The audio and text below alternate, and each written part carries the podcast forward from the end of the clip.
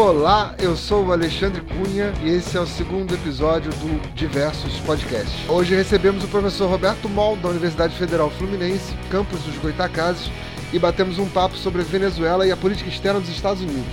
Gravamos esse episódio no dia 29 de janeiro Mudou muita coisa, Alexandre, de lá para cá? Fala, Alexandre. Fala, pessoal. Eu acho que teve pouca mudança de lá para cá e alguns países da Europa fizeram o reconhecimento do governo interino do Guaidó. Então, isso, na verdade, não muda na prática muita coisa para a população venezuelana, que vem passando por esse trauma gigantesco aí, humanitário, né? Então, acho que isso ajuda a desgastar o governo Maduro, mas que não teve ainda sua queda. E a gente segue acompanhando os acontecimentos aqui para frente, né? Outra coisa importante é que a gente manda um abraço pro José Ernesto Knusch, nosso companheiro ali do IFE Macaé, que é citado no episódio, fazer uma brincadeirinha com ele, espero que ele ouça e curta. Beleza. Falar em ouvir e curtir, a gente está no Facebook, na nossa página Diversos Podcasts e o Twitter, arroba Diversos Podcasts. Também você pode ouvir a gente no Spotify, Google Podcast, Anchor, iTunes e mais uma renca de agregadores que você vê nas redes sociais.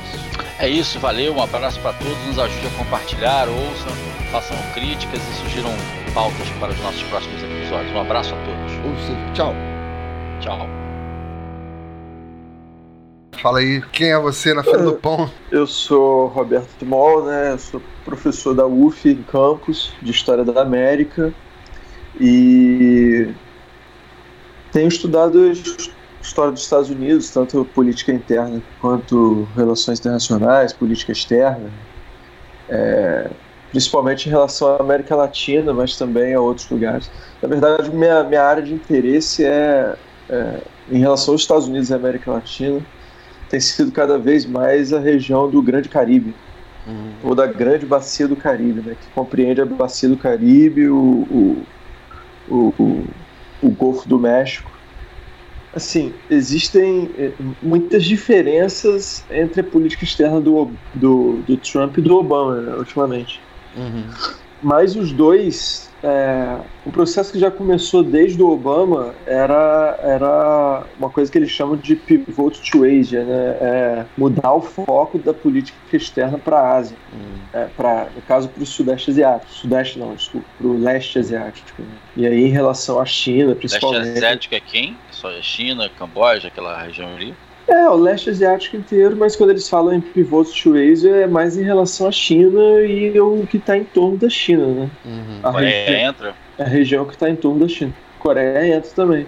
Na verdade, a Coreia é uma região importante para os Estados Unidos porque está numa região importante que é a Ásia e está nas franjas da China. E do Japão também, né? E do Japão, né? Também da Rússia, né? Porque ali Sim. é Eurásia. É, é. é é uma Caldeirão, região. Caldeirão, caldeirãozinho ali ferve, bonitinho. Exatamente. Na verdade, é até engraçado isso, né? O, o, eu tenho lido um pouco sobre isso, né? Na verdade, se a gente pensar a história na longa duração, né? essa é a região de importância para os Estados Unidos, para a Europa, para qualquer um que se torna é, ou que queira ser hegemônico no mundo capitalista. Né? Essa é a região importante. Aliás, tem uns estudos que, que, que mostram o seguinte, não, porque a China está virando uma potência, a China está virando uma potência. Os caras que olham na longa duração dizem o seguinte, não, a China está voltando a ser uma potência. Até o século XVII, a China era uma grande potência. E aí, é. enfim... É, e a gente talvez... sabe muito pouco sobre China, né, cara? A gente... Eu não tive nenhuma matéria na faculdade sobre China, não sei se você teve. Não, porra nenhuma, não tem professor é, de história da Ásia, né? Não tem, né? Não tem. Lembro que uma vez o Geraldo Bocler, que já morreu, ele fez uma viagem lá de. Eu falei assim, sabática mesmo, por, por conta dele, não teve nenhum projeto, nada. E ele deu um curso depois sobre Índia e China, cara, foi uma parada super concorrida, não consegui fazer e tal. E assim, trouxe livro e tal, uma parada super legal, mas a gente não tem nada, absolutamente, não fosse a iniciativa do cara, a gente jamais teria contato com Índia, com China, que são impérios de mil e tantos anos, e os caras aqui no, no Ocidente ignoram completamente, né? Não, tem nem publicação em português, né? Recentemente que tem é, surgido algumas coisas. Tem surgido uma coisa ou outra, né? É... E por que, que a gente estava falando desse negócio da, de refocar na Ásia, né? Ou do uhum. foco da Ásia nos Estados Unidos? Porque isso tem a ver com a América, né? Isso, na verdade, tem muito a ver com a América Latina, porque quando os Estados Unidos focam de novo para a Ásia, é justamente essa região do Grande Caribe, ela se torna, ela é muito importante de forma geral para os Estados Unidos, historicamente, porque é uma região de, de segurança para os Estados uhum. Unidos. Né, através do Grande Caribe que você entra no sobe pode subir por exemplo o Rio Mississippi e chegar no coração dos Estados Unidos né, então é uma região estrategicamente do ponto de vista militar importante mas é uma região também do ponto de vista econômico importante né, porque é a região que dá acesso ao Canal do Panamá uhum. é, é claro que hoje os Estados Unidos têm outros portos virados para a Ásia que são importantes né, na costa oeste na, é, na Califórnia mas o Canal do Panamá ainda é muito importante para os Estados Unidos né. E aí, é, todo o processo de se voltar para o leste asiático, ele de certa forma acarreta novamente uma ressignificação da América Latina na política externa dos Estados Unidos. Não que ela tenha perdido, tenha perdido importância, né? Muita gente é, enfim, existe essa perspectiva, que é um pouco o nosso complexo de vira-lata também. A América é. Latina não importa porra nenhuma para os Estados Unidos, ou a América Latina perdeu importância para os Estados Unidos. Na verdade, nunca perdeu importância. Né? É, tem momentos de tem momentos de menos atrito e de mais sinergia é, e tem momentos que é, o foco é menor e momentos que o foco é maior mas é naturalmente a área é, eu odeio esse termo mas é naturalmente o, o, quintal dos Estados Unidos né? eu odeio esse termo de quintal porque, é horrível mas Deixa é eu queria ah. fazer uma pergunta amor é assim, que eu, eu não sei se eu é, tô falando bobagem, mas assim, eu acho que pro, pro senso comum, ou que é mais é, visto de forma mais ampla, é que o interesse econômico americano na, na, política externa basicamente se concentra no Oriente Médio, né? Guerra do Iraque, Afeganistão, caralho. É, é, eu queria que você pontuasse o que marca esse giro para a Ásia, tanto é, uma questão temporal quanto uma ação específica. Por exemplo, se, porque é, ouço que a China vem, vem crescendo a ponto de disputar a hegemonia há algum tempo.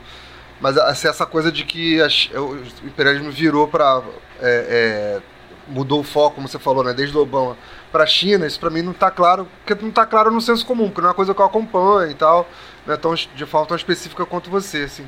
Mas, tipo, o que que, o que que marcou essa mudança e aí, contextualizando a questão da América Latina nessa, nessa mudança também, né?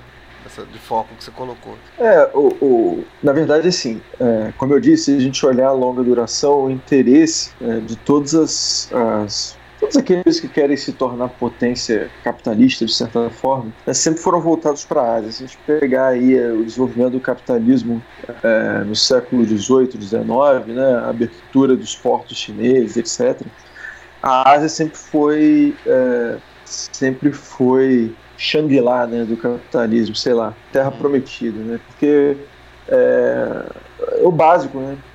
Uma grande quantidade de recursos e riquezas naturais, uma população muito grande que serve tanto de consumo quanto mão de obra e é, atualmente a gente pode incluir uma população altamente qualificada na maior parte desses países. Então a mão de obra qualificada e barata, de certa uhum. forma. Sem contar que do ponto de vista militar, estratégico, também é muito importante né, o continente asiático, pela, pela posição estratégica mesmo. Mas, assim, é, os Estados Unidos tiveram, desde a da sua da expansão, por exemplo, a expansão pro-oeste dos Estados Unidos, obviamente que não dá para gente ser teleológico né, falar, porra, a expansão pro-oeste foi porque os caras queriam ser uma potência na Ásia. Uhum. É, não, é, não, é, não é exatamente isso, né? A expansão pro-oeste foi importante como constituição do próprio própria política né, e consolidação do Estado estadunidense. Mas a expansão para o oeste, ela é, ela é, ela é a expansão para a Ásia, desculpa, ela é contínua a expansão para o oeste. Né? Basta lembrar que logo depois da Guerra Civil 1865, quando os Estados Unidos consolidam de verdade a expansão para o oeste né, e se formam enquanto uma nação completa, é, logo em 1898, quer dizer, 30 anos depois, os Estados Unidos já estão fazendo uma guerra com a Espanha, que é uma guerra justamente na região que eu estou falando para vocês, né, na bacia do Caribe, na grande bacia do Caribe. É, mas essa guerra ela se estende para a Ásia, ela se estende para as Filipinas. É, é, é, então, sempre houve, além disso, sei lá, além do papel dos Estados Unidos, antes mesmo disso, né, na política de portos abertos da China. Né? Os Estados Unidos é atuante, é participante dessa política de portos abertos da China no século XIX. E, e a, a, o projeto do Canal do Panamá, por exemplo, ele existe pelo menos desde 1850, né, que antes seria uma construção franco-inglesa, né? depois os Estados Unidos tomam essa construção para si. E os Estados Unidos fazem a guerra com a Espanha no Caribe e na Ásia em 1898. Em 1902 eles já estão inaugurando o Canal do Panamá. Então, quer dizer, quatro anos depois. Uhum. Né? Então, é, sempre houve e sempre o eixo da política externa dos Estados Unidos, na verdade, para fora do mundo, né, é, sempre foi a Ásia, na verdade. Se, a gente parar para pensar mais ainda, né, depois da Segunda Guerra Mundial, a primeira guerra que os Estados Unidos se metem na Guerra Fria é a Guerra da Coreia, uhum. né, que é, que é, é que está na Ásia. Então o foco sempre foi a Ásia. Na verdade, o, o Oriente Médio é a exceção. O Oriente uhum. Médio é a exceção. E aí, obviamente, assim, o Oriente Médio nunca vai deixar, nunca vai sair do radar dos Estados Unidos, nunca é um exagero. Mas não vai sair do radar dos Estados Unidos quem quer que seja. Uma, uma região rica em petróleo, é uma região rica é, é, na maior matéria-prima energética do mundo capitalista, provavelmente, até agora. É, pelo menos no século XX, né, tem aí o carvão, etc. É, mas, mas nunca vai sair do radar. Mas os Estados Unidos estão cada vez menos dependentes do petróleo do Oriente Médio, uhum. desde o Obama. Né? Então, estão cada vez menos dependentes desse petróleo e menos dependentes desse petróleo. É, a região cada vez mais cheia de problemas, né, de problemas, inclusive que para a exploração de petróleo, problemas inclusive causados pelos Estados Unidos uhum. mesmo. Então dificultam, aumentam a dificuldade da exploração de petróleo, etc. É, mas os Estados Unidos estão cada vez menos dependentes desse petróleo, o que faz com que eles voltem os olhos para a Ásia novamente, né? Porque é um e... grande mercado, porque tem uma mão de obra qualificada, porque há um interesse de abertura maior ainda desse mercado e, obviamente, porque lá está a China, que embora tenha é, economicamente uma, uma é, há uma relação de dependência mútua entre Estados Unidos e China muito grande, uhum. né? por isso também se volta para a Ásia e obviamente essa há, há uma existem certos atritos aí, arestas e regiões e disputas, enfim, entre Estados Unidos e China. Né? É, e isso faz com que os Estados Unidos se voltem para a Ásia novamente. E ao se voltar para a Ásia novamente, essa região da América Latina, por causa do Caribe, por causa do, enfim, por causa das passagens comerciais na bacia do Caribe, por causa da própria presença chinesa na América Latina cada vez maior, a América Latina também passa a se ser ressignificada para os Estados Unidos. Não é Só pra com Cuba, por exemplo. Tirar uma dúvida minha aqui. Quando você fala que cada vez os Estados Unidos cada vez menos dependente do, do petróleo do Oriente Médio, ele está se voltando mais para energia renovável ou é um petróleo de outro lugar, tipo Venezuela, que está chegando? Uma, per uma pergunta também, para você emendar. quando, quando, você falou dessa questão do Oriente Médio, né, que o foco sempre foi a, a, a China, né, a Ásia, e o Oriente Médio foi tipo a alternativa que dava para bancar, já que na determinado momento, tipo, ah, não, vamos, não vai dar para encarar a China, vamos meter nessa muvuca aqui do Oriente Médio, que é confuso, mas a gente consegue arrancar alguma coisa daqui na China é mais difícil, é isso? O Oriente Médio acho que tem mais na Inglaterra também, né, cara? A Inglaterra está mais presente primeiro, na, na, até mesmo na exploração de petróleo do que os Estados Unidos. Os Estados Unidos chega depois. A Inglaterra está é. já no final do século XIX ah. até Primeira Guerra, quase Segunda Guerra, né? Estados é, Unidos vai entrar é... por aí, não é isso ou tô errado, Mal? Não, é isso. É... Existem algumas interpretações, inclusive, sobre a Primeira e Segunda Guerra Mundial, né, que, que colocam a guerra, que colocam a guerra, um dos grandes motivos para a guerra é, é, a disputa que vai se dar entre Inglaterra e Alemanha em relação ao petróleo no Oriente Médio. Basta lembrar aí da construção é, da, daquela, rodovia, daquela ferrovia Berlim-Bagdá, é, isso é um problema para a Inglaterra. Mas é, não, é, não, é que, não é que o Oriente Médio é, deixa de ser importante, não é isso não. Ele sempre foi importante. Também não acho que é porque ah, a China está muito forte, aí é, vamos olhar para o Oriente Médio, é mais. Não é isso, porque a China, depois da abertura dos portos do século XIX e durante, todo, durante boa parte do século XX, né, é, pelo menos é, até a Revolução Maoísta, a China se torna muito frágil uhum. nesse mundo capitalista. Né? É um momento em que a China deixa de ser uma grande potência e rapidamente se deteriora para ser praticamente uma colônia do Ocidente. E depois da Segunda Guerra Mundial, o regime maoísta fecha muito a China né? e se torna um país muito fechado. Então eu não acho que é, não acho que é em virtude de uma fraqueza da China, não. Uhum. Mas eu acho que é em virtude de uma necessidade também de consolidação de força no Oriente Médio. Uhum. É, e, e, e, também, eu acho que isso de alguma forma é alguma, é uma coisa que tem que ser pesquisada, mas é algo que tem a ver com o desenvolvimento do capitalismo no século XX e da relevância do petróleo nesse desenvolvimento capitalista do século XX. Porque se a gente olhar também, mais uma vez, na longa duração, nem é longa duração, né, mas na média duração esse negócio, o petróleo ele se torna importante a partir dos 1900, né, a partir do século XX. E é aí que o longa, dura Médio... longa duração é o Knust, porra. Fala de longa duração, não. Senão é, isso não é longa é, duração. É, longa, mas é longa duração, é século XX, é longa duração sacaneada. É longa duração pra gente que faz história, né? Pra quem faz é, a história, isso é outro dia. O cara do caquinho não dá, não. Aliás, a gente falando em China, né, tem uma piada que você ouviu uma vez, não sei se é verdade, né? Do historiador chinês que pediram para ele comentar o olhar da China sobre a Revolução Francesa. Ele disse que os chineses não têm muito a falar sobre isso, não, porque é muito recente. É, tá correto. É, mas enfim, ó, longa duração é o termo péssimo que eu estou usando do ponto de vista historiográfico, mas não, o que eu estou dizendo. Não, para esse caso.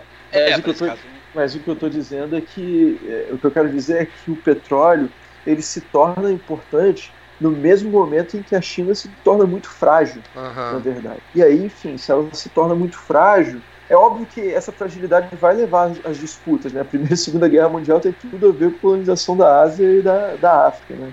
Como a gente acabou de falar. Mas o petróleo se torna importante no século XX. E é aí que você tem uma substituição dessa política do olhar para a Ásia e um olhar mais voltado para o Oriente Médio, sobretudo depois da Segunda Guerra Mundial, enfim. Mas a Ásia também nunca saiu do radar, uhum. né? Nunca saiu do radar. E mais recentemente, é, como eu disse, esse petróleo do Oriente Médio está perdendo a importância, tem sua importância diminuída. Não é só energia renovável. Os Estados Unidos têm fontes de petróleo dentro dos Estados Unidos que eles têm explorado mais, tem outros parceiros que têm explorado mais, e tem o tal do xisto, né? E substituição do petróleo por outras energias não só pelo xisto, mas por outras energias renováveis. Eu não sei os números de fato exatos, etc., mas é, existem pesquisas mostrando isso né, que o petróleo tem perdido importância é, como fonte de energia, o petróleo estrangeiro né, tem perdido importância como fonte de energia nos Estados Unidos. E isso tem um salto com o Obama. Isso tem um salto importante com o Obama também. É, da, de diminuir a dependência do petróleo estadunidense, ou da energia, na verdade, estadunidense é, do petróleo ou de, de setores estrangeiros. Né? Isso tem relação com a descoberta do pré-sal também? Eu, na verdade, eu acho que o pré-sal é um grande azar nessa brincadeira aí, porque. É, é porque se o petróleo está perdendo importância de forma geral. É, mais uma vez, assim, eu não quero exagerar, não quero dizer que amanhã o petróleo deixa de ser uhum, fonte de. Não, até porque os, é, é, essa diminuição da importância do petróleo nos Estados Unidos é uma diminuição em grande medida do petróleo internacional, hum. porque eles estão perfurando nos Estados Unidos. Uhum. E existe... Alasca, onde, onde eles não faziam, né? O Alasca está começando a ter exploração pesada de petróleo, ah. que era a área de preservação e tal. Os caras estão começando a pegar muito pesado lá no Alasca. E já está dando problema ambiental. Isso. E também gás, né? É, é, gás de xisto, né? Da exploração com xisto e gás também. Ah, sai tudo quando é, é, se a gente olhar a história recente dos Estados Unidos, os últimos anos, né, o número de conflitos por causa de gás aumentou muito, né, inclusive na imprensa. A gente vê na imprensa é, tubulação de gás passando em terra indígena ou gás passando em cidades que não deveriam passar. Né? Nos últimos anos, é, isso foi recorrente. E isso demonstra, é um exemplo claro de como né, os Estados Unidos estão é, voltados para uma produção interna de energia, o que acaba levando a esse tipo de conflito. É, e aí eu, eu, disse que o grande azar do, do pré-sal, porque não, e ao mesmo tempo, assim, estão surgindo outras formas de energia. Então o grande azar do pré-sal é esse, né? Se descobre um, uma grande mina de ouro, mas é um ouro que está perdendo tá importância, perdendo. né? Aos poucos, mas está perdendo importância. E cada vez se procura fonte mais barata. O pré-sal é uma forma mais cara de exploração. Então, é, o pré-sal, de certa maneira, é eu acho um ouro de tolo. Assim. Posso estar enganado, pode ah. ser que amanhã o preço do petróleo suba, a gente fique rico, se torne é, Dubai, mas acho, acho que não. Uhum. No caso da Venezuela, que a gente começou a conversar e que era que era até o mote daqui, né? É, só um momento Wikipedia para pessoas como eu que não sabiam o que era xisto, né? Xisto é, é, é um gás natural encontrado no interior de uma rocha que é o xisto argiloso, né, e tal, que tem a, as mesmas, a mesma composição do petróleo, só que tem um modo de produção diferente, né. Eu tô olhando aqui no Wikipedia porque alguém Rapaz, que ouça... Que lindo, fiquei apaixonado com Não, esses momentos de... É, momento Wikipedia, cara, você vai lá, procura e fala. Podia ficar, eu, você podia ficar eu, com essa responsabilidade aí. Eu tô, eu tô, pou, eu tô poupando quem, por acaso, quem ouvir falar que porra é essa de xisto, é isso aí. Entendeu? Eu adorei. Mais, detalhes procura. Pô, eu falo pra caralho, ainda tempo do cara ir lá e pesquisar no Wikipedia. Eu tava falando que, enfim, essa questão do petróleo é importante também nesse, assim, mostrando como o petróleo é relativo a essa perda de importância, né? Quer dizer, que eu quero dizer é que tem perdido um pouco de importância, mas é relativo, né? É óbvio que uhum. o problema dos Estados Unidos com a Venezuela tem a ver com o fato da Venezuela ser o maior produtor de petróleo eu ia falar do continente, mas não é. Então, acho que os Estados Unidos produz mais. Os Estados Unidos em si produzem mais petróleo que a Venezuela, acho. Não é tenho certeza. Não, não tenho certeza dessa informação. Que a Venezuela é a quinta, a quinta mas, reserva. É, não, mas aí tem a ver com reserva, com capacidade sim, de exploração, sim, sim, é. se explora.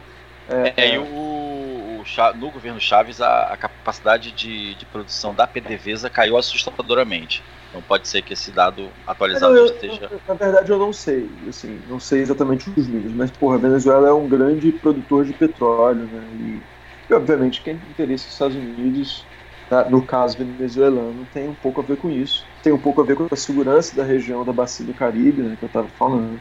E tem a ver com o fato de, de, de o Maduro não poder ser um mau exemplo para o resto da América Latina. Né?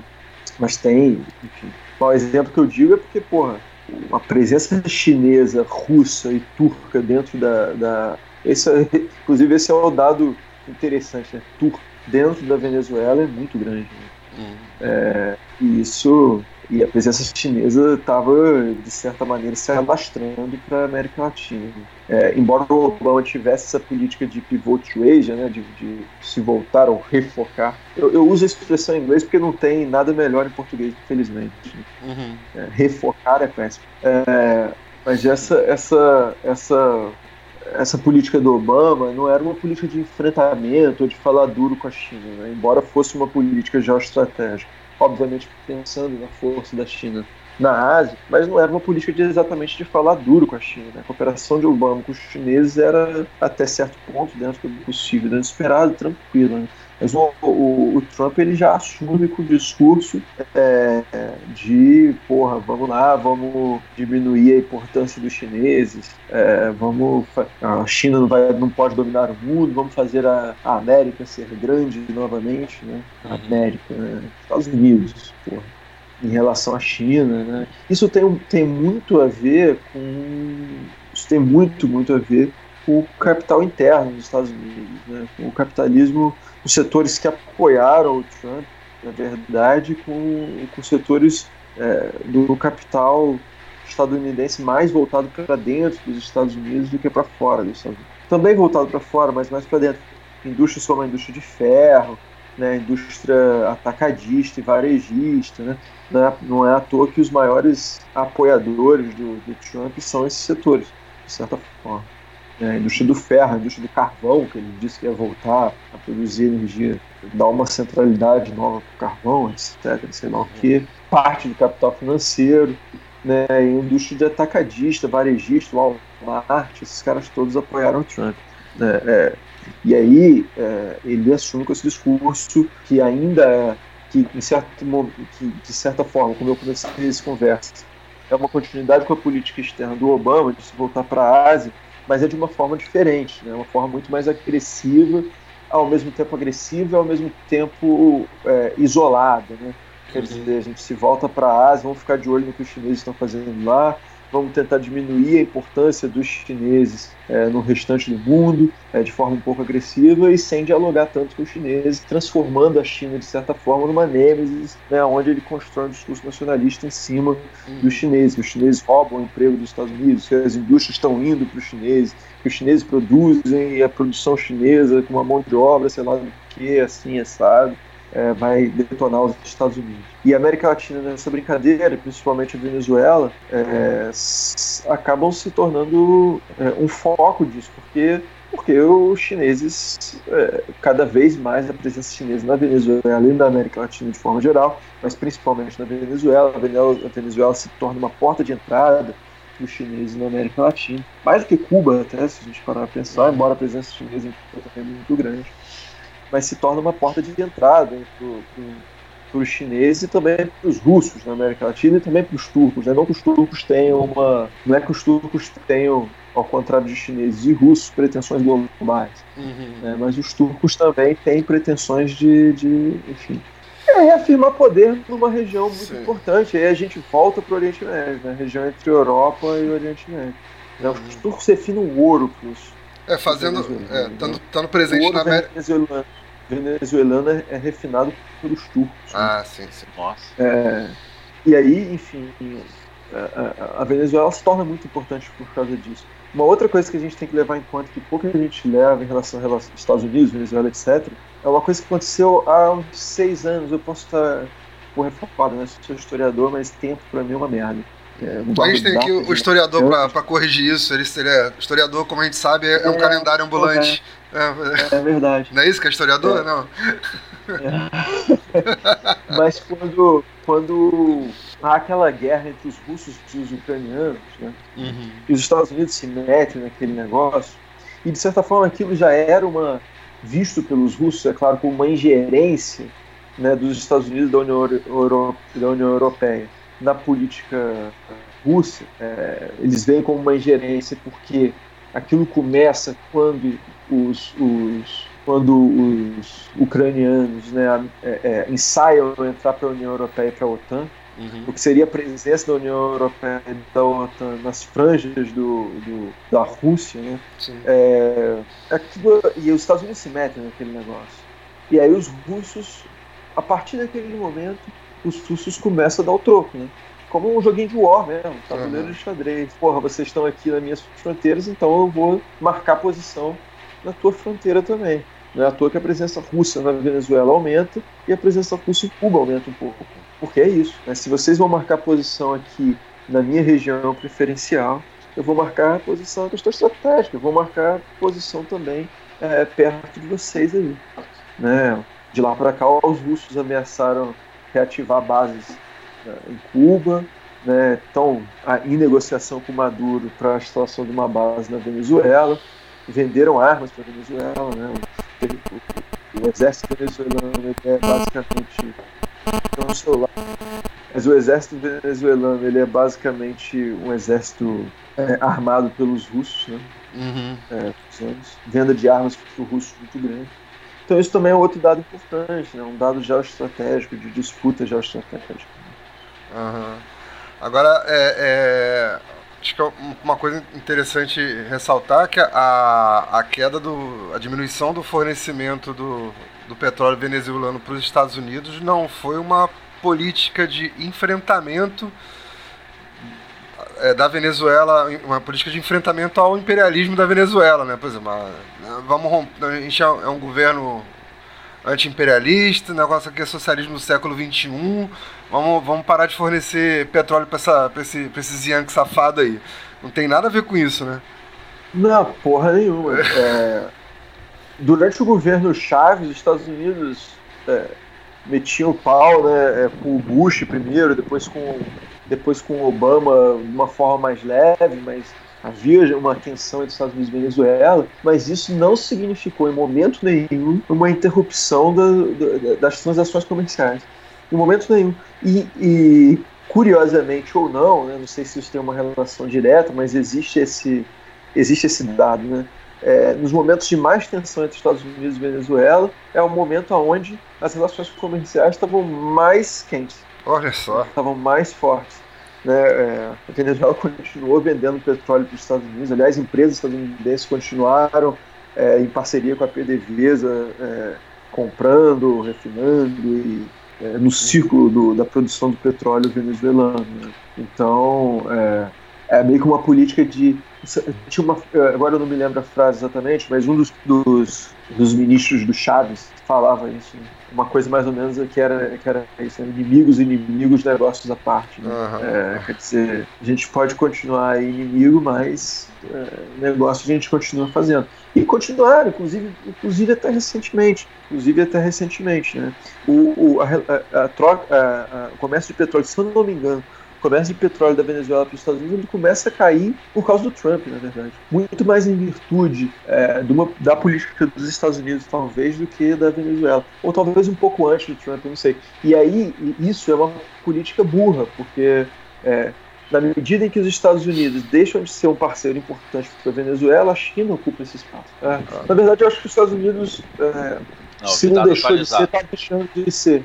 Se não deixou de ser, está deixando é, de ser é. o principal mas a China tem, tem crescido muito. Embora esse ano a China tenha diminuído a presença na América Latina em todo lugar, né, em 2018, depois de 2016, mas na medida em que os Estados Unidos diminuíam sua importância, que continua ainda sendo muito grande na Venezuela, enquanto parceiro comercial, a China aumentava. Há quem diga que parte da política do Obama de manutenção dessas relações comerciais quentes com a Venezuela era uma estratégia para impedir a entrada da China, da Rússia, de outros, é, de outros é, atores aí na relação com a Venezuela. Né? Mas, é, quer dizer, é, era uma tentativa de afastar a China e a Rússia via comércio internacional. Né? Quer dizer, nós continuamos aqui sendo o principal parceiro, você não precisa negociar com esses caras. Mas na medida em que essa importância vai diminuindo, da China foi crescendo.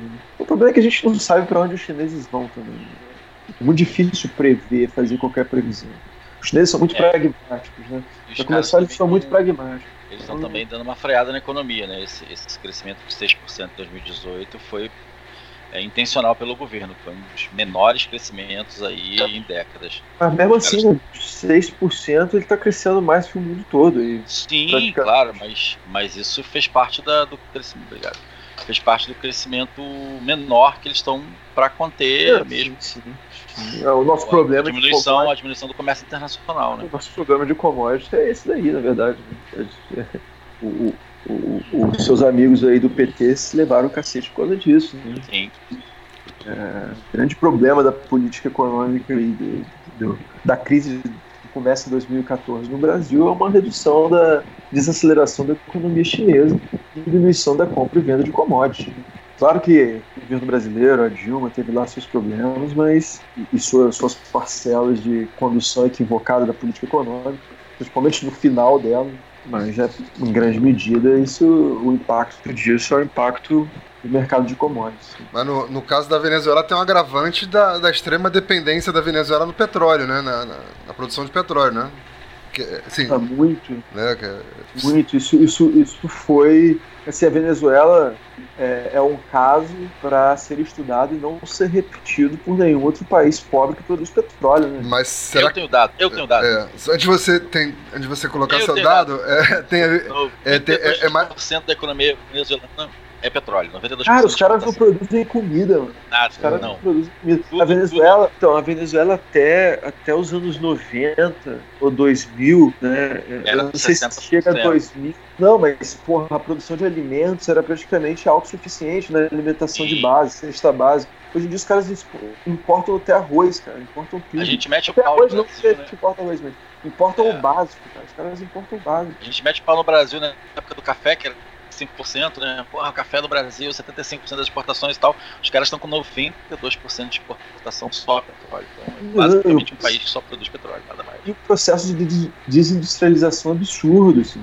É, não, não, produz comida, não produz, é, não produz nada, só produz petróleo, não tem indústria, não, não ao, ao, contrário do que muita gente pensa, de que a gente, assim, o problema do desabastecimento na Venezuela, ele, ele tem vários fatores, mas o principal fator é o fator econômico mesmo. Os caras não estão mais conseguindo vender petróleo, o preço do petróleo caiu e não conseguem comprar comida, cara, porque tem que importar tudo. Tem que importar tudo. E tudo subiu, né? E, e, e, também com, com, com, as sanções e toda essa coisa política, deve estar mais difícil deles negociarem também, né? E e, e claro. além da falta de dinheiro, né? Tá tudo um pouquinho mais difícil. Agora, é um processo que o Brasil parece que quer repetir, né? Porque há anos vem também desindustrializando, né? É, é mas, mas a nossa desindustrialização é em nome da agroindústria, né? É, pois é. Fica, quer dizer, não fica, eu não sei, né? Mas. Ah. É, fica. É, não, acho que não fica. Só de ração, acho que não sustenta todo mundo, não, gente. É, o Dória lançou da ração humana, né? então é isso aí. Pode é. ser esse o futuro, mas. Pois é. é assim, é, é, claro que a agroindústria ela se volta para o mercado externo e foda-se o mercado interno, né? Sim. Se ficar desabastecido. Se lá tiver melhor para vender, e se desabasteça. Mas eu não acredito, a produção é muito grande no Brasil. Né? Uhum. Que seja a ração de soja aí. Não, é, é, a produção é grande, é, comida, diferente do petróleo, é uma coisa que não pode mudar, né? Você não deixa de comer comida para comer vento. Né? Então, de alguma forma, vai continuar produzindo, né? Mas. É... também, o produto de comida no Brasil é a agricultura familiar, né? Uhum. o que vem para nossa mesa é a agricultura familiar. Sim. Que é, é, corresponde ao mínimo da, da, da produção agrícola, né? Sim, Quer dizer, sim. essa agroindústria só serve mesmo para vender para fora. Não, sim, sim, sim. Para produzir ração de é. É claro, quem, quem, produz comida é assim, caso não, não, não, não, a gente não corre esse risco de chegar nesse patamar de crise alimentar como, como tem na Venezuela, né? O que garante é que a gente fica também de joelhos sendo exportador né, é, de, de, de, de commodity e, e um país que não cresce economicamente porque a indústria de transformação está indo para para derrotar. Nunca chegou também. em algum lugar. Nunca né? chegou, é, nunca foi grande nunca coisa também, né? Mas já teve dias melhores, né? Não, é, exatamente. Já é. teve. Já é. teve. Não, e agora vai ser pior. Né? Agora vai ser pior. É só para voltar pro caso da Venezuela, sim, sim, sim. né? É, eu, eu tenho apostado muito com muita gente de que esse negócio de guerra, isso é papo pra boi dormir. Assim. Opa, polêmica! Polêmica! Polêmica! Porra, isso aí, já, isso aí vai bombar a audiência do podcast agora, maluco. Como assim, rapaz? Você não acredita que o Trump vai invadir a Venezuela, que o Bolsonaro já tá, porra, com o exército? Pô, como assim?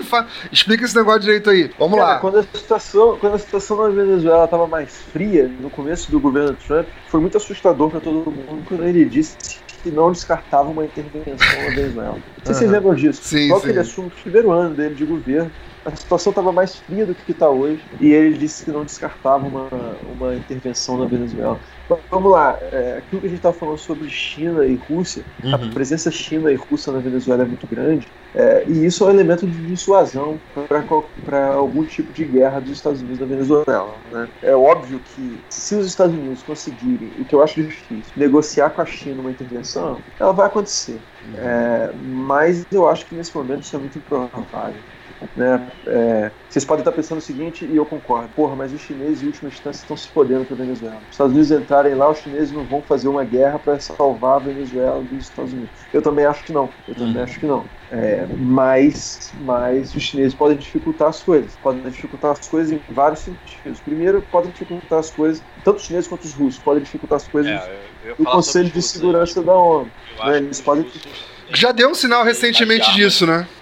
Mandou um monte de avião lá, né, de caças e tal. Acho que os russos estão talvez nesse sentido Exatamente. da logística. Não sei como é que é, como é, que é no sentido econômico, se a China pega o, fator econômico de suprimento e, e a Rússia pega o fator, fator da, das armas belicosas. Quando eu digo que os chineses e os russos podem estar se lixando para o futuro da Venezuela nas mãos dos Estados Unidos, é, as pessoas podem estar pensando isso, que não vão entrar numa guerra, não vão mandar soldadinhos para cá para morrer pela Venezuela. Eu acho que isso eles não vão fazer, e os Estados Unidos sabem que isso eles não vão fazer, mas eles podem complicar um, um, uma intervenção dos Estados Unidos na Venezuela. Né? Primeiro, eles podem complicar no Conselho de Segurança da ONU. Né? Teria que ser uma intervenção sem anuência da ONU. Isso desgasta muito os Estados Unidos politicamente, um governo que já é internacionalmente desgastado, né? Uhum. naturalmente desgastado. É, e isso afasta potenciais parceiros nessa empreitada. O Brasil, por exemplo, mesmo com o governo maluco que a gente tem, acho muito improvável que o Brasil embarcasse numa aventura com os Estados Unidos na Venezuela sem anuência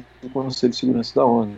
Muita gente fala, pô, mas o Brasil já está tendo atuação internacional no Haiti, tem a experiência do Haiti. Vai lembrar que a experiência do Haiti sim. é uma experiência organizada pela ONU. Sim, né? sim. Com a influência sim. da ONU. É um Na verdade, a ONU, a ONU colocou o Brasil como chefe da missão, né? Exatamente. No Haiti, no Haiti era um conflito de baixa intensidade, quer dizer, você está disputando é. com exércitos é, não regulares, de certa uhum. forma.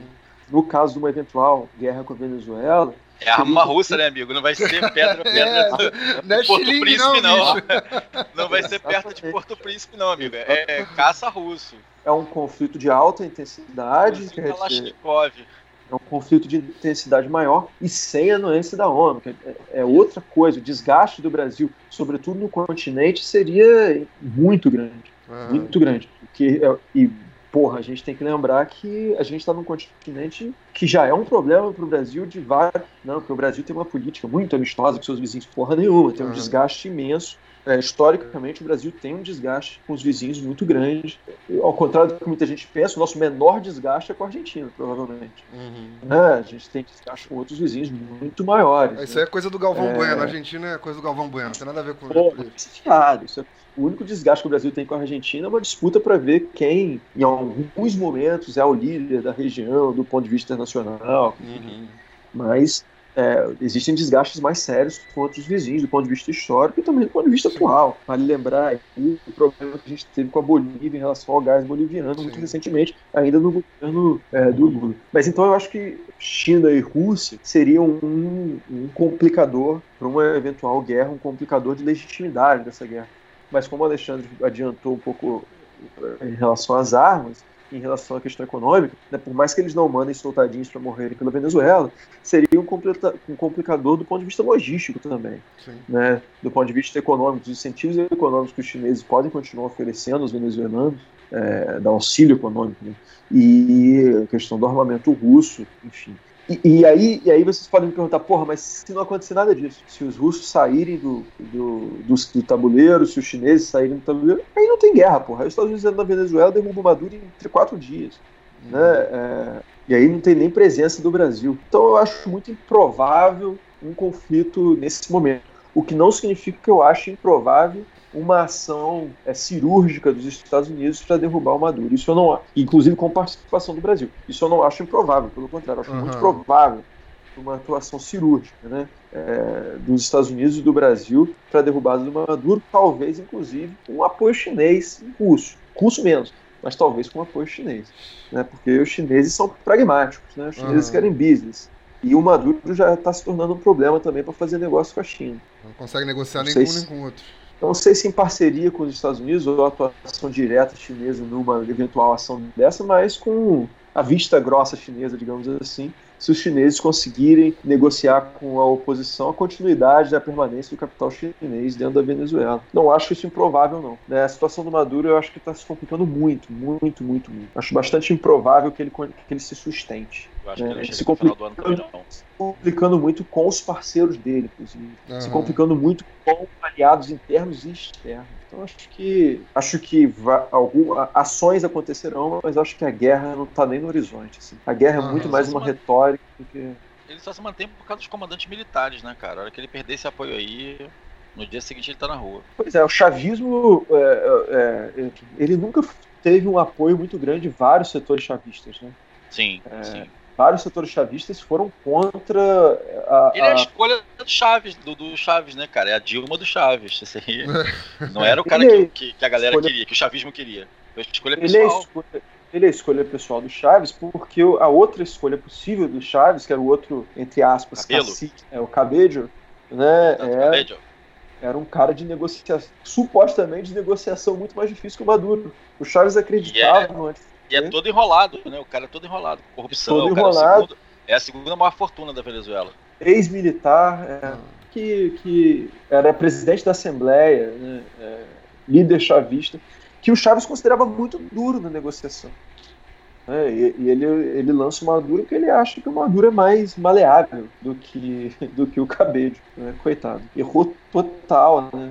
Errou muito. Ah tá, ele é, ele é, é, O Cabejo é político, militar e engenheiro venezuelano, foi governador do estado de Miranda, presidente interino da República em 13 de abril de 2002, ministro das Obras Públicas e Habitação e presidente da Assembleia Nacional da Venezuela em 2012 e 2016. Cê Wikipedia. Tá lindo nesse papel, Wikipedia. Você tá lindo nesse papel. Eita.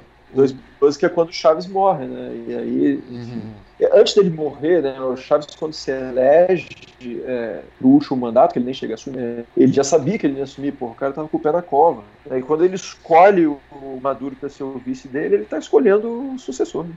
Os setores internos do, do chavismo, é, é, é essa oposição venezuelana é, também um, uma questão, né? Porque é uma oposição muito grande, muito heterogênea. Né? Tem ex-chavistas, tem socialista, tem liberal, tem conservador, tem todo mundo ali dentro. Uhum.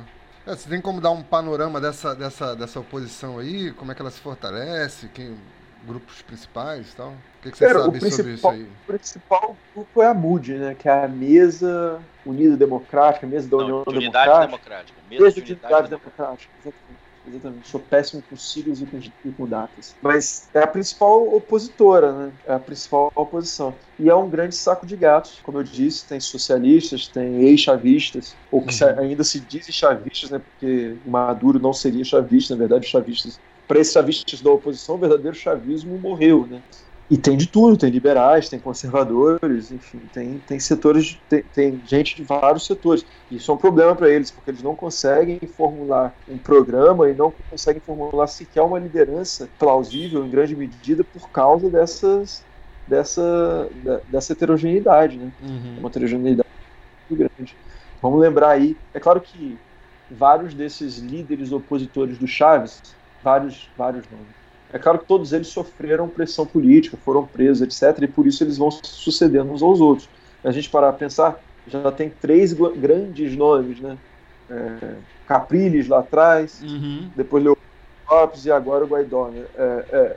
Então, assim, eles vão se sucedendo, não há consolidação de, um, de, de algum líder opositor que tenha um respaldo e um apoio completo dessa oposição. O Capriles era um cara muito questionado, uhum. né, o Leopoldo Lopes mais ainda, e agora o Guaidó menos, porque é um cara mais moderado, né? É, uhum. Moderado que eu digo assim, é um cara mais no centro. Uhum. Né? O, o Guaidó não é um, não é um Bolsonaro, não é, uhum. não é isso. Não é essa onda conservadora na América Latina. Ele é um cara mais, é uma liderança mais de centro do que de direita as lideranças da oposição se alternam, se alternam de acordo com a natureza e a força do, do enfrentamento que se dá decorrer dessas é, épocas aí, se né? Alternam, então... Se alternam também porque o, porque o Maduro está entrando a porrada e perseguindo os caras, né? Sim, o Leopoldo Lopes está preso. Então, é, o Capriles está na Espanha, se não me engano, uhum. o Leopoldo Lopes está preso. É, então também tem esse dado também. Uhum. Mas, é, mas, mas é, o que você falou, não tem um programa, não tem uma, uma nenhuma frente. É, não tem. Que, que vem tem. lutando. O que torna lutando. difícil, inclusive, qualquer tipo de, de negociação, né? Uhum. É, o que dificulta a negociação. A gente, uma coisa que passou ao largo da imprensa brasileira nessa, nessa história é que o Brasil, Brasil, Brasil resolveu seguir os Estados Unidos nessa sandice que é não que é não é que não reconhecer o Maduro, você pode não reconhecer o governo Maduro, mas reconhecer o governo da Assembleia Nacional, da, do Guaidó lá, é, é uma sandice. Uhum. É uma sandice. É, você poderia não reconhecer o Maduro, não reconhecer o governo, peço novas eleições, a Venezuela não é mais uma democracia, etc, etc. Tudo isso poderia ser dito, mas reconhecer um outro governo paralelo é uma sandice. É uma sandice porque, como, a gente, como eu estava dizendo aqui, não acho que os Estados Unidos vão fazer uma guerra com a Venezuela. Uhum. Mas é uma sandice porque isso pode provocar uma guerra civil dentro da Venezuela. Quer dizer, Sim. você tem dois governos instalados e nenhum país vive com dois governos instalados. Né? O passo seguinte disso é uma guerra civil para ver quem é o governo legítimo e verdadeiro. É, então, o governo, esse governo que se autodeclarou, do Gaidó, ele não, não, dirige nada do aparelho burocrático estatal, né? Só tem dirige, mas ele, na sala. mas ele pode começar a construir o aparelho paralelo, né? É... Sim, mas como? Isso, isso, é uma coisa complicada, cara. Que o cara ia, ia, qual parte da economia ele ia conseguir dirigir? Você, parte da economia não, mas como que você começa a construir um governo paralelo? Não, você pode você começar forma... com o internacional. É, não. isso já conseguiu. Não, tudo bem. Mas depois o passo seguinte é isso, e esse é o grande problema. O passo seguinte é isso. De um governo paralelo, você formar uma força armada paralela, pô. Sim. Sim. É, a instituição primeira que você vai criar é o exército é o paralelo. É o exército paramilitar. paramilitar. Exatamente. Isso, é, o enfrentamento é a guerra, a guerra civil, claro. Mas você é, vislumbra, é você vislumbra isso? Ele tem um, tem um grupo paramilitar que apoia ele? Não, por enquanto acho que não, mas é, ah. não sei qual é a organização disso. Mas Sim. é temerário, porque o que eu quero dizer é que é irresponsável do Trump ter feito um negócio desse. É uma responsabilidade sim, sim. gigante. E o que mais surpreende é uma, responsa uma responsabilidade da OEA seguir isso, né, que é a Organização dos Estados Americanos. Seguir esse negócio é uma responsabilidade gigante. E aí vem uma fila de gente seguindo essa política do Trump do ponto de vista muito menos humanitário, muito menos estratégico e muito mais é, ideológico e de força.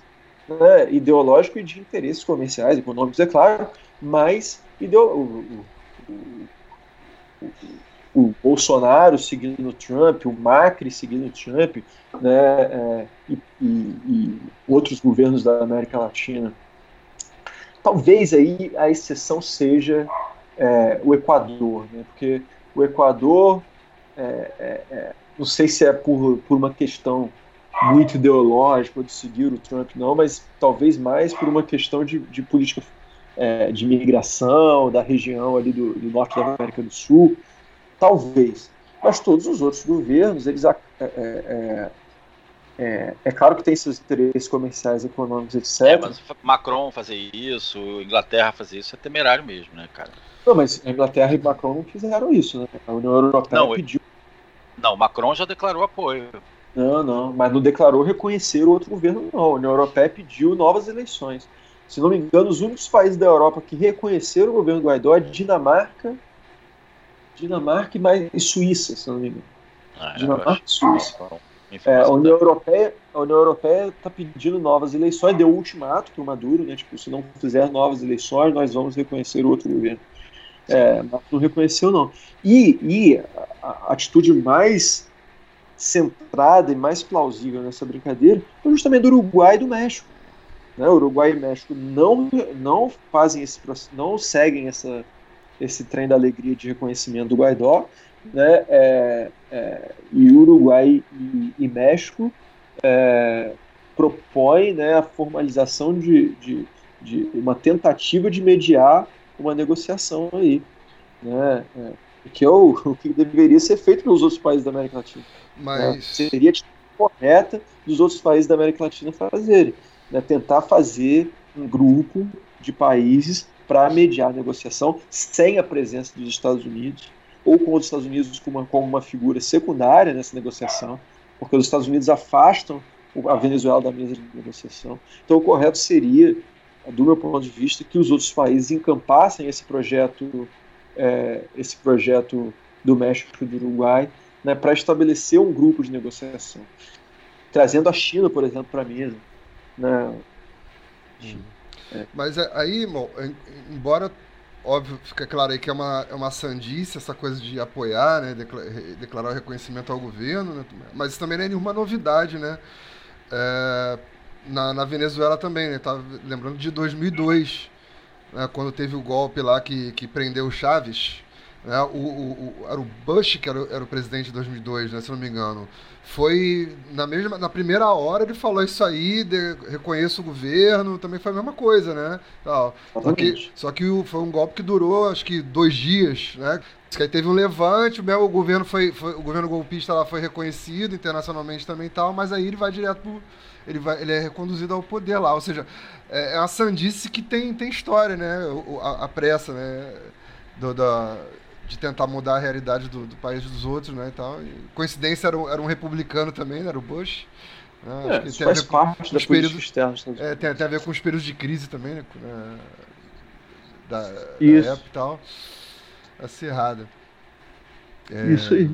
É, agora, eu achei, eu achei, interessante esse negócio da, do, do, conflito, que eu acho que é, é, é, tem a ver com. Acho que é uma coisa que você falou um pouco, né? É, que essa coisa tem a ver muito com a época que a gente vive, que é a época das narrativas, né, cara? Tudo. tudo tá baseado um pouco no discurso e, e, e, e, o discurso acaba sendo levado muito a sério, tanto por quem fala, às vezes por quem ouve, né? Porque assim, essa coisa da invasão na, na Venezuela, cara, bastou o, o, Trump fazer essa, essa, essa, essa afirmação, essa declaração e, e tá Bolsonaro. Tá? E as pessoas levam isso a sério mesmo, como se concreto não analisa, por exemplo, essas questões que você coloca. Que, porra, que é possível sim, mas não é provável, né? Porque tem os elementos é da materialidade que, porra, dizem, olha só, é mais provável que não ocorra, apesar do discurso. Né? Só que. Uhum. Falou em narrativa, agora a Mol vai ficar doido. Agora, agora que ele gosta, vai lá. Não, não porque. porque eu, não, porque eu acho que é muito isso, né, cara? É, é, é, essa, essa coisa de narrativa tem tido um peso na, na, na, na forma como se toma decisão e, e, e se analisa a realidade. Eu acho que tem um peso desproporcional, né? De pegar o que fala e transformar em realidade, né? É mesmo essa, essa coisa do, do, do fornecimento de petróleo da Venezuela para os Estados Unidos. Os caras, as pessoas que acham que os Estados Unidos vão invadir a Venezuela acham que o, por, por o, o, o, Maduro né, ser oriundo do chavismo o chavismo se declarar, né, se declarar, né, ser né, socialista, né, é, é, é por causa de um enfrentamento, né, e, e é, foi o que você falou, né, os negócios nunca andaram tão bem, né, nos piores momentos, né, então isso é muito louco, né, cara, cria, cria umas situações estranhas. Fala aí. Ah, a, narra a narrativa, a narrativa ela é nem sempre, né? Mas esse tipo de narrativa ela é um, ela é, ela é o exemplo mais claro da fragilidade política, na verdade, uhum. da política, da política enquanto ação, né? Porque é, é, essa narrativa, essa narrativa, como ela é construída, né? Essa narrativa agressiva, é, tanto do Trump quanto do Bolsonaro, né? na verdade o que está por trás dela é uma falta completa de projeto político. Sim. Né? E é uma e é e é e, é, e aí vale vale duas observações. A primeira é uma falta completa de projeto político e uma tentativa muito clara de desviar o foco de problemas internos, tanto dos Estados Unidos quanto do Brasil, quanto da Argentina. O Macri Sim. foi um dos que é, logo correu para bater no, no Maduro e, e, e reconheceu o Guaidó e seguiu o trem da alegria. Né? Uhum. É, então, no, é, é, é uma ausência de projeto político para países e regiões que passam por sérios problemas internos. Então você desvia o foco dos problemas internos, jogando isso é, para um, uma questão internacional e mais, construindo em cima disso, ou reconstruindo em cima disso, um novo discurso nacional de unidade nacional, que bota, joga ainda mais para baixo do tapete esses problemas internos. Estados Unidos, menos problemas internos ultimamente. A economia dos Estados Unidos vai bem, não graças ao Trump, né? Uhum. Na verdade, graças às últimas medidas do Obama.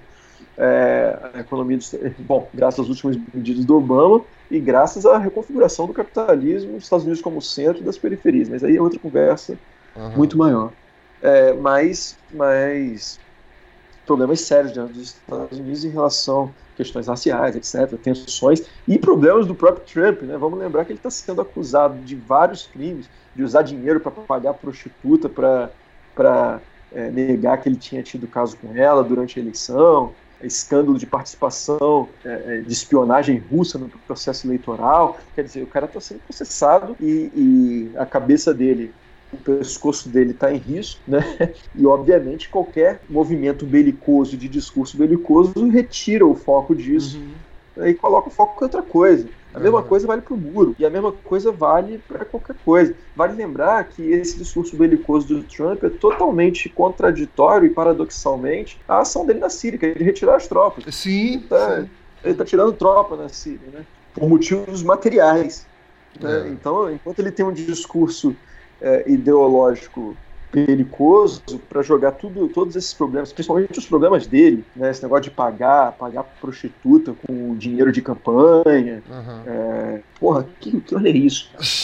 E, e, e, a gente acha que o Bolsonaro que faz besteirinha, né? É, porra. Cara, é só mas ainda vai aparecer. Mas, mas, ainda vai aparecer. Minha aposta é que esse governo Bolsonaro ainda vai ter um escândalo de assédio sexual a qualquer momento. Pode ter certeza. Ah, eu não, eu, é, concordo contigo. É, mas enfim, Então essa era a primeira observação, né? Os caras tiram o foco da política interna com, esse, com essa narrativa belicosa. E a segunda observação é o que eu tenho batido muito nessa coisa de que o Trump é populista, de que o Trump é populista, etc, etc, etc. Cara, é, a narrativa para o populismo é uma coisa muito importante, né? A uhum, narrativa é uhum. central uhum. populismo mas a narrativa populista ela vem acompanhada de uma política prática e de ações populistas. O Trump não tem porra de ação populista nenhuma, cara. Uhum. Então não é populista, ele é populista no discurso.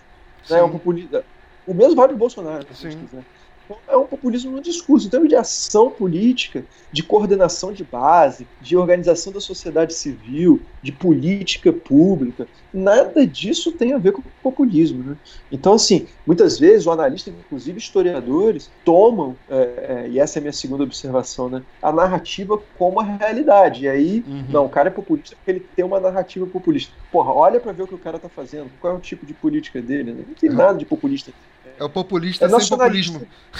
É nacionalista e demagogo. É populista sem política populista. É nacionalista e demagogo, na verdade. Né? E nacionalismo e demagogo que servem para escamotear todos esses problemas internos.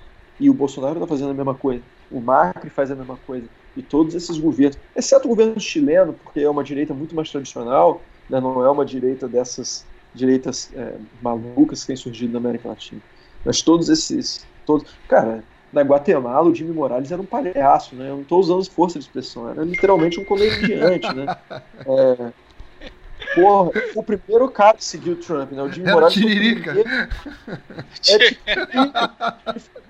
ele foi o primeiro cara, foi o primeiro cara a seguir o Trump, né? E o único que seguiu antes do Bolsonaro começar a falar disso, o único que seguiu o Trump na mudança da embaixada é, para Jerusalém, de Tel Aviv para Jerusalém. Sabe qual é a popularidade desse cara na Guatemala hoje? Hum. A popularidade dele é de menos de 30%, bicho. Caraca.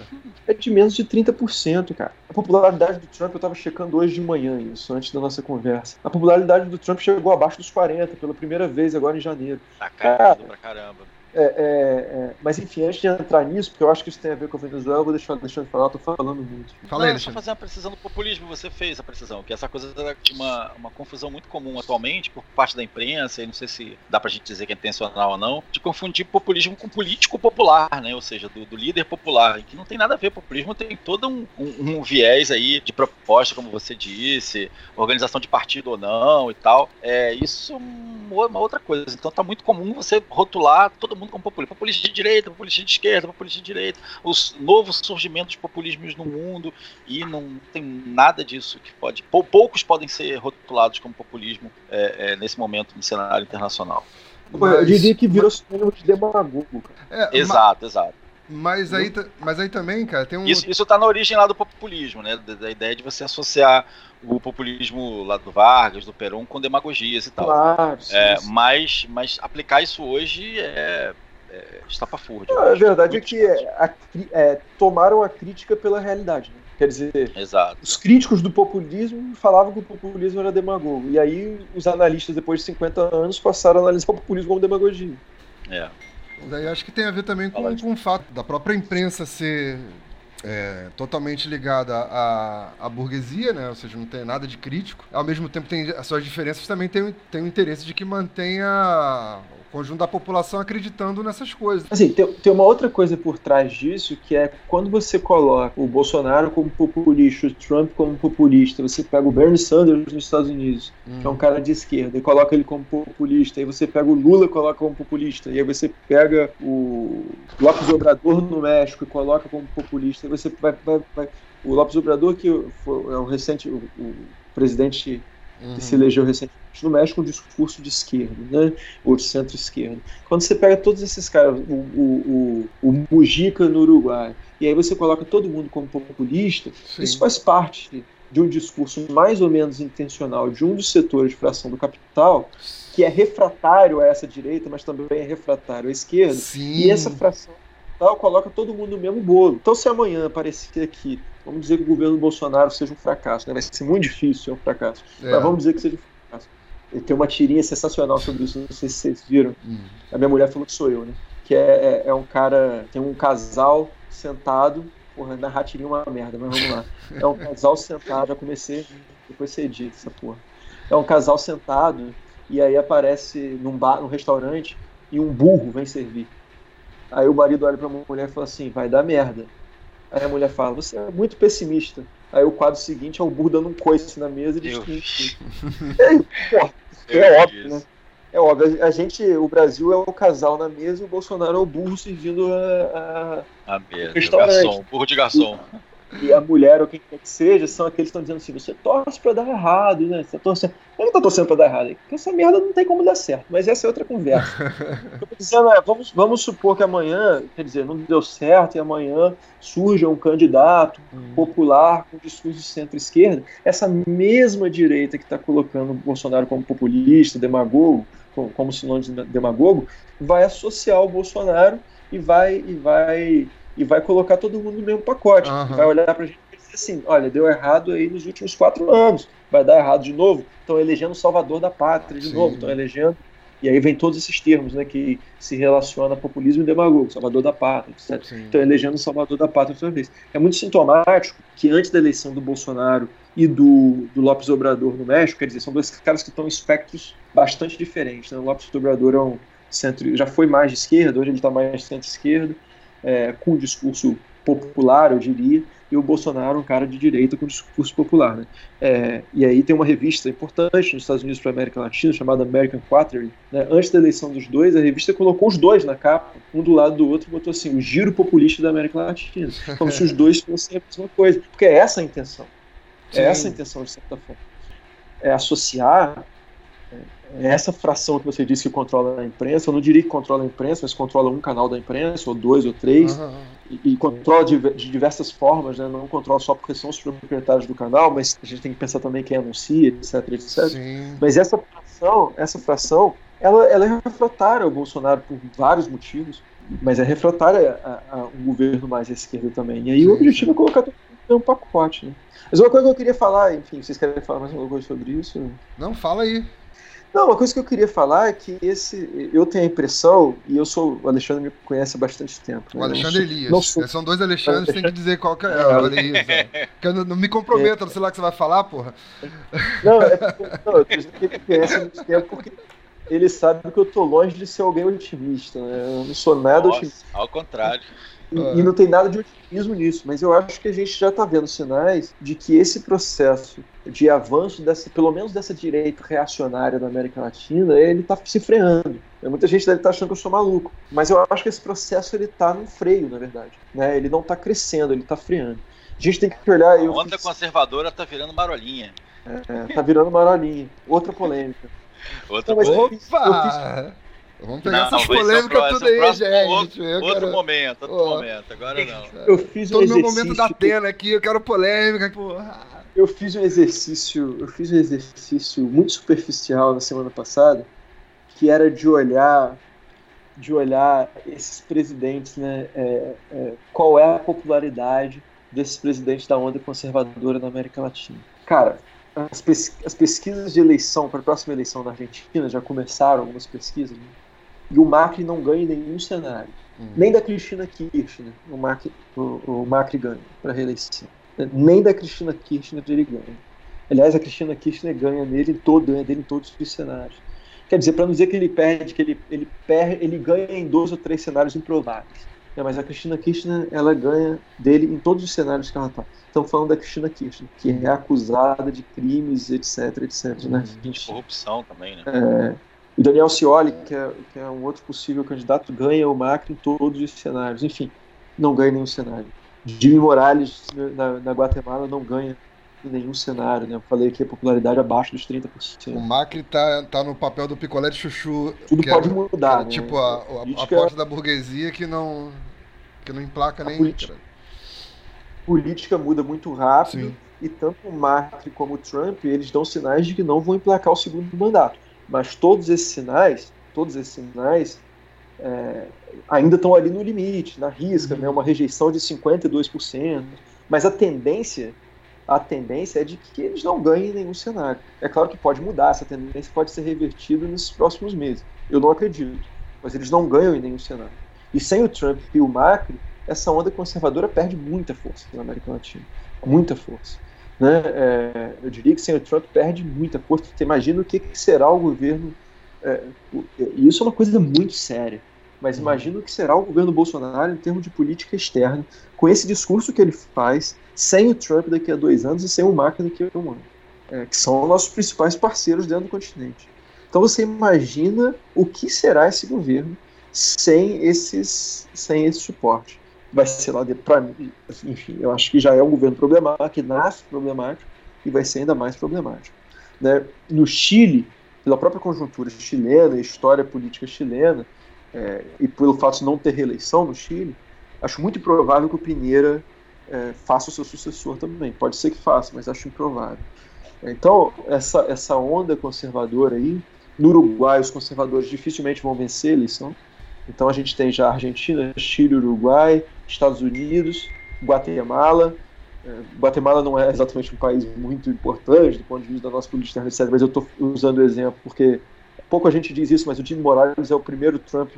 Acho que ele se, ele se elege antes do Trump, tem que ver as datas. Talvez, mas, talvez a exceção seja o Peru, né? Que acho que os caras conseguem fazer. Cara, acho que não, acho que não, porque mesmo esse governo conservador do Peru, é, que não é um governo ultra, não é exatamente um governo. Não, não é, ultra, não é ultra-direita, não. Não é ultra-direita, mas é um governo. Mas que sucedeu o Mala, né? Sucedeu o Lantomala. Mas que também tá todo cheio de problemas, tá todo sim, encalatrado. Sim, sim. Então, assim, e, e aí a, a, opção da extrema-direita. É, o, Peru, o Peru eu tive lá em novembro, os caras estão muito no descrédito, né? Aquela coisa que pareceu um pouco com o Brasil, essa coisa de você. É, a gente tava com um cara de esquerda, entrou um cara mais à direita, centro-direita, e que fez as mesmas práticas. Então, assim, Exato, talvez rume, rume para o descrédito, aí pode surgir um maluco. Sabe por que né? eu não acredito? Porque a, a extrema-direita chilena é, é, é a, a. É a. Como é, é o nome dela? é a Keiko Fujimori, né? É a Fujimorita, né? É sim, a filha sim. do Fujimori. Que tá uhum. toda encalacrada também. Ela, ela, é, ela, ela, não tem muita moral lá, não. não ela, moral, não. ela quase se elegeu presidente, mas ela, ela agora se ferrou completamente. E ela ruiu, a candidatura dela ruiu antes de se eleger. Então acho que essa extrema-direita peruana, ela, ela fez água antes de chegar ao poder. Então eu acho que. E, e vamos combinar, né? É, a herança do Fujimori é, é dura no Peru. É Sim. dura embora ela tenha quase sido eleita, a herança dele é dura. Assim. Eu, eu acho muito improvável que eles vão para que eles que eles e relativamente pra... recente ainda também, né? Relativamente recente, e eu acho muito improvável que eles rumem para extrema direita. Se você olhar, ainda mais se o Chile não, não tomar esse caminho, e o Chile tem um problema, porque tem um, bolso, tem um tem uma cópia do Bolsonaro no Chile que tem chances de se eleger. Mas eu acho que em última instância não vai. É, mas mas se o Chile não tomar esse caminho e a Bolívia não tomando esse caminho, acho muito difícil que o Peru tome esse caminho. Né? É, então, assim, o que eu quero dizer é que eu acho que essa, eu acho que essa onda ultraconservadora ela está fazendo água já. A gente não está vendo isso porque a gente está no ápice dessa onda, mas em outros lugares da América Latina essa onda já está passando, hum. de certa forma. Vale lembrar que no México a gente tem um governo de esquerda, né? então é, no Uruguai também. Então essa onda eu acho que é, essa onda eu acho que já está passando. Eu acho que a queda do Maduro, na verdade, ajuda isso, porque a queda do Maduro é, é distensiona um pouco né, é, é, a esquerda na América Latina, porque o Maduro é uma pedra no sapato dessa esquerda. Então distensiona um pouco a esquerda, então ajuda a passar essa onda. Né, o discurso o discurso contra os bolivarianos perde força na medida que o Maduro cair aquela nêmesis que a gente falava da narrativa, uhum. né, aquele outro mauzão, né, ele some e isso dificulta esse, essa, essa narrativa demagógica no sentido da política externa. Então eu acho que essa onda está passando. Assim. E você imagina, vocês imaginem que todos esses governos, era onde eu queria chegar, né, todos esses governos, portanto, que estão no trem da alegria dos Estados Unidos de reconhecer o Guaidó, são governos que tem, vão ter uma vida muito curta né, salvo uma outra exceção, talvez no, no, Equador, na Colômbia, mas são governos que vão ter uma vida muito curta. Né, são governos que não vão se reeleger. Então é mais temerário ainda, uhum. né, porque é fazer política externa com o pãozinho do dia. Né? É fazer política externa que é de uma duração maior com o pãozinho do dia. É mais temerário ainda. Né? É mais temerário ainda. E para o Bolsonaro é extremamente temerário. Extremamente. Chegar daqui a dois anos sem Macri, sem Trump, ele tá ferrado. Cara, eu acho que ele não chega a dois anos, mas isso aí a gente vai ter que discutir. Em outra, é. outra época, né? Eu acho que, igual uma hora que você falou da, da, do governo lá, tá nosso governo maluco, né? Eu acho que tem. Acho que é, deve fazer uma observação assim, que o nosso governo não é maluco. Porque assim, não é o Bolsonaro. O Bolsonaro é, o, é o presidente, né? É, ele é maluco. Porque, porra. Não sei se ele cai, não. Se cara, cai, eu. Bom, a gente vai ter que fazer uma, uma discussão sobre é isso aí, outro, cara. Né? É, porque é, é, pano pra manga. Eu acho muito difícil muito louco ele ficar quatro anos sendo tutelado do jeito que ele, é, do jeito que ele já está sendo, né? Ou seja, enfim, mas aí, vamos deixar isso para depois. Pô, a gente tá podia tentar fazer um fechamento aí. Ah, sim, né? O momento, na verdade... o momento é especulação, né? Tipo, o que, que vai acontecer, é. né? Não, não, na verdade, Porra, eu então, acho que é isso. Cacete, aqui, eu, eu acho que, é, eu acho que esse, esse assunto Mas é, é tipo é do que eu acho, né? Agora vai para o que esse... É- pode ser. Desculpa, Alexandre, vai. Vou cortar Não, esse assunto acho que é um assunto que tem pode ter reviravoltas muito fortes em minutos, uhum. em dias. Então, assim, a gente está hoje gravando, dia 29 de, de janeiro, e pode ser que amanhã tenha uma intervenção, ou não tenha, ou Maduro caia, ou não caia, enfim, ou Guaidó desista. É, eu acho que a gente tem que falar até hoje. Então, isso talvez, de repente, faz um, um novo programa para falar novamente sobre as questões que estão desenrolando. Mas que valeu, o papo é isso. A gente está aqui especulando eu queria ver, fazer uma pergunta pro, pro Malvo. Hoje em dia tem uma discussão da, da tal guerra híbrida, né? Que é diferente, por exemplo, você pegar, fazer uma, uma guerra convencional, um exército, uma porrada comendo, tiro para tudo quanto é lado. Tem aquela coisa da, das intervenções menores em setores sociais e tal, que tem a ver com um aspecto da violência, sim, mas também com ingerência. Você acha que tem essa, tem essa possibilidade? É isso que acontece? É isso que enfim, como é que você vê essa questão desse. Cara, primeiro eu acho Eu, eu não consigo esse... definir essa coisa de guerra híbrida. Se você conseguir definir aí para ficar mais claro, eu agradeço, porque eu sei mais ou menos é, Essa, essa. Eu não sei, não sei exatamente qual a definição também, né? Uhum. Virou um chavão esse negócio da guerra híbrida, né? É, o que eu ia dizer, que eu acho engraçado, é que isso não é novidade, né? Sim. Não é novidade. Guerra híbrida, as pessoas têm falado como se fosse uma grande novidade essas formas de intervenção dos Estados Unidos via setores da sociedade civil e, uhum. etc. Bom, isso não é novidade, né, cara? Isso uhum. não é novidade. É, a novidade talvez seja isso através da internet, da, uhum. da, da, mobilização via internet, isso é novidade.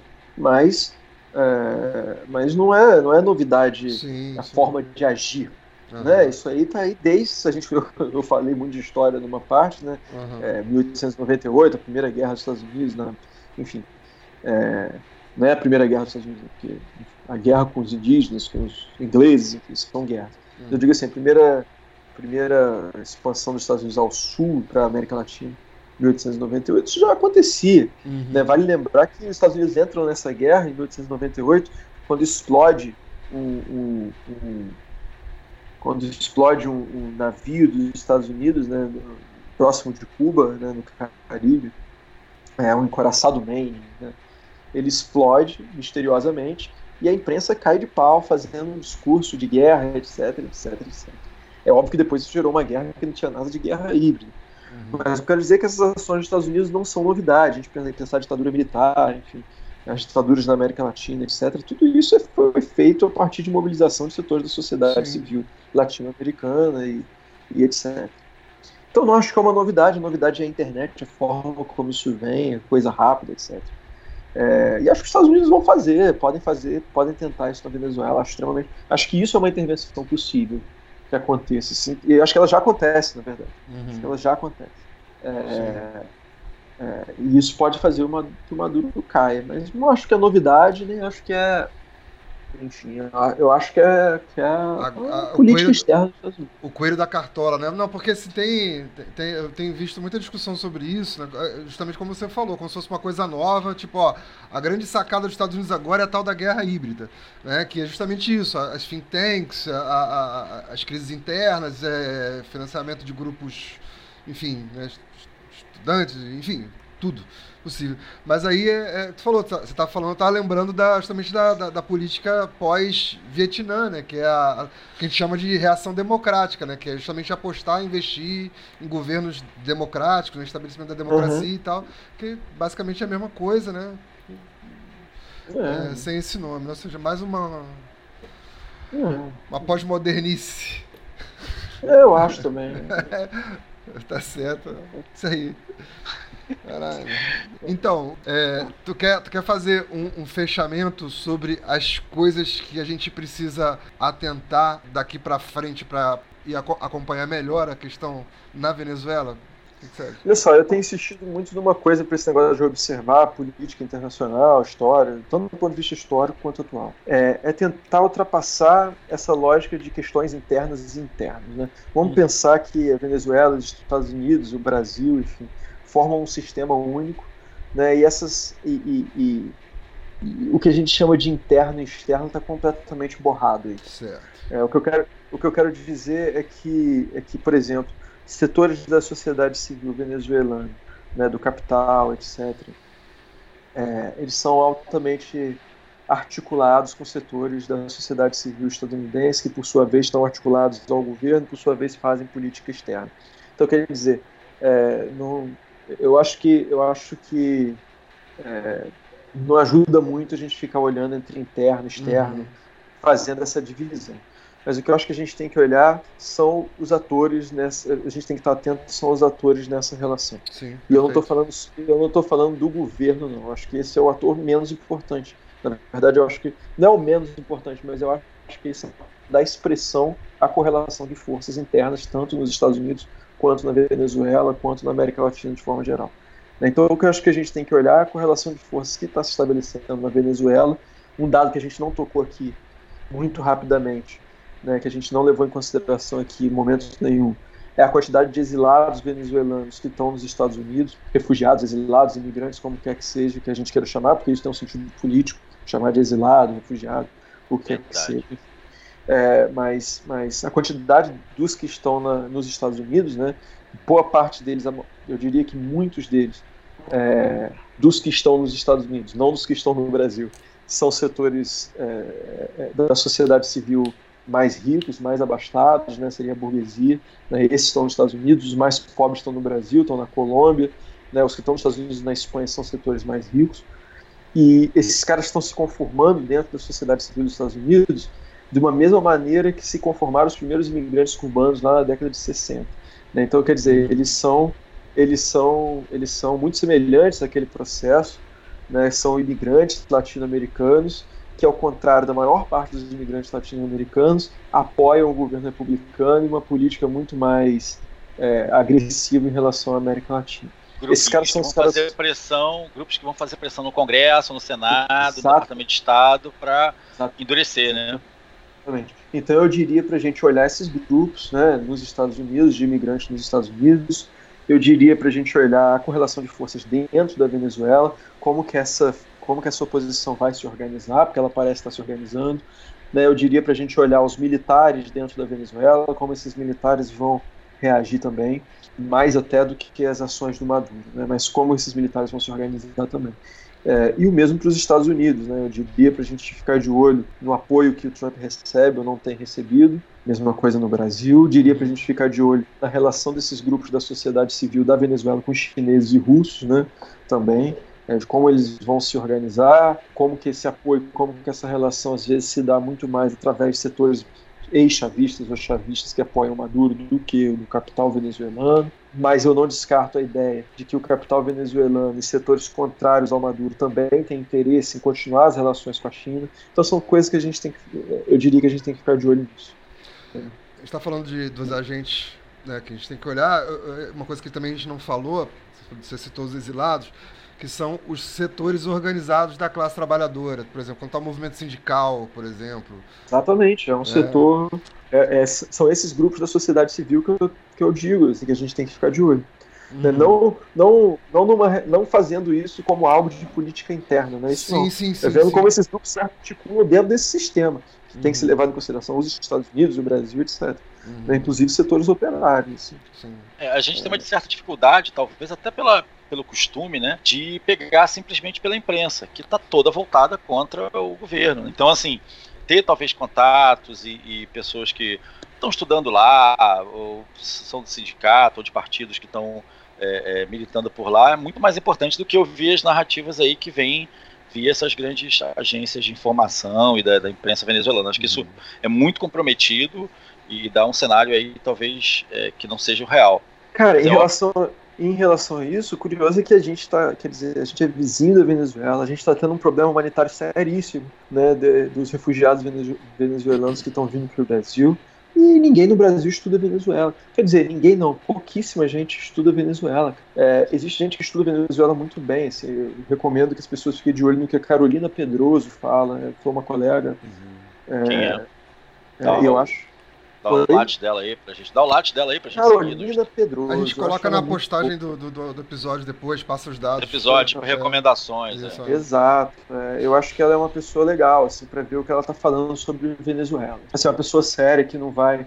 Ela é séria, né? Tem lá as uhum. posições políticas dela, etc., mas é séria, assim. É sério. Uhum. Isso é o mais e, porra, a gente vê na imprensa, o Alexandre tava falando, vai chamar alguém para falar sobre Venezuela, os caras chamam ah, o cara aí é analista de relações internacionais, nem cá fala sobre Venezuela. Mas o cara estuda outra coisa, sabe porra nenhuma de Venezuela. O cara vai, lá, vocês me chamaram, eu tô aqui falando, porra, não sei nada de Venezuela. Vai, vai ganhar aquele cachezinho. É, então, eu tô brincando, mas assim, é claro que muita gente sabe chegar e falar o que eu falei aqui, mas estudar seriamente Venezuela a gente não tem muita gente, o que é engraçado. Né? E a imprensa ela acaba sendo, como o Alexandre disse, um filtro né? E esse filtro é sempre um filtro menos sério do que do que menos sério, diria. Né? Vale o registro aqui que a CSP com lutas, a central do sindicato que eu faço parte, Sinazef, mandou uma delegação lá para para a fronteira para conversar com os caras e tal e tentar fazer pressão para o Ministério de Relações Exteriores em relação, pelo menos, aos refugiados venezuelanos. Né? Isso foi antes da virada do, do governo Bolsonaro. Mas, assim, foi a. Talvez acho que foi a única central, não sei se outra central Cara, fez, mas até onde eu sei, foi a única central que mandou lá, minimamente, para ver as condições dos caras, né, nos acampamentos e tal, depois daquele imbróglio lá que teve com os caras tocando fogo no acampamento venezuelanos e tal, os bolsonaristas expulsando os caras cantando o hino nacional. Porra, e a, gente, e a gente tem que considerar, além de tudo, que muitos desses imigrantes venezuelanos, imigrantes, não só imigrantes, né? É, desses refugiados. Vamos chamar como refugiados? Não sei. Eu prefiro, nesse caso, eu prefiro chamar de refugiado, cara. Primeiro porque é o status legal que eles estão buscando mesmo. Né? Eu acho, acho que é refugiado é. É, e também por uma questão política, né? Quer dizer, os caras. Sim. Eles não deixam de ser imigrantes, mas são imigrantes de um tipo de refugiado, né? Sim. Sim. É, é bom frisar isso. Assim. E, e, e, é importante lembrar que boa parte desses caras eles, eles não estão vindo para o Brasil por uma questão ideológica, não é porque eles odeiam ideologicamente Maduro ou Chaves, né? É uma questão de que eles estão insatisfeitos com o governo, mas por questões materiais, né, bicho? Os caras Sim. não conseguem alimento, têm dificuldade alimentar, né? A vida não, não, não tá fácil para eles. Sim. Então não é uma questão dessa brincadeirinha que a gente tem na internet do Brasil de oh, eu sou de esquerda, você é de direita, uhum. que são muito mais identidades do que. são muito mais identidades construídas do que a ação política de verdade. Né? A gente tá. Esse, esses refugiados é outro nível que a gente está falando, Sim. né, cara? É, só para tá dar um dado. De...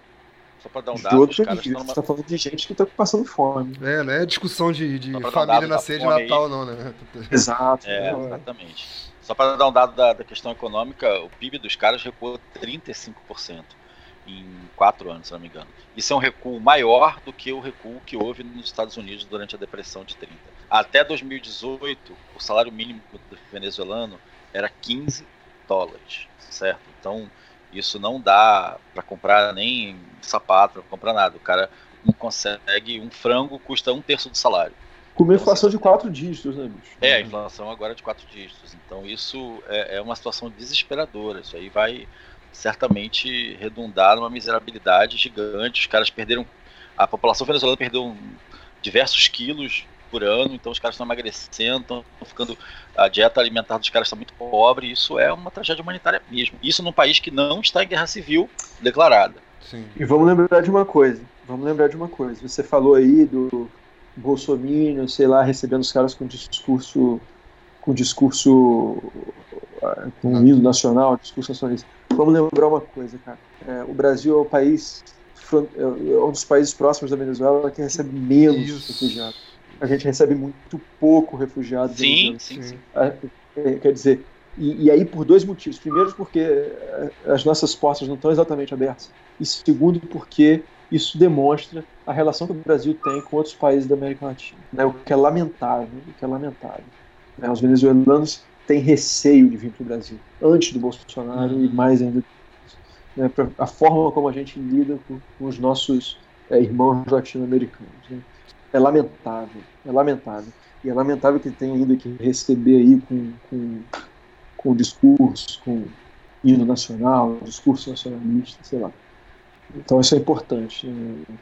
O Brasil tem que ter uma atuação, deveria ter, agora não vai ter mesmo, mas deveria ter uma atuação muito mais importante nesse sentido.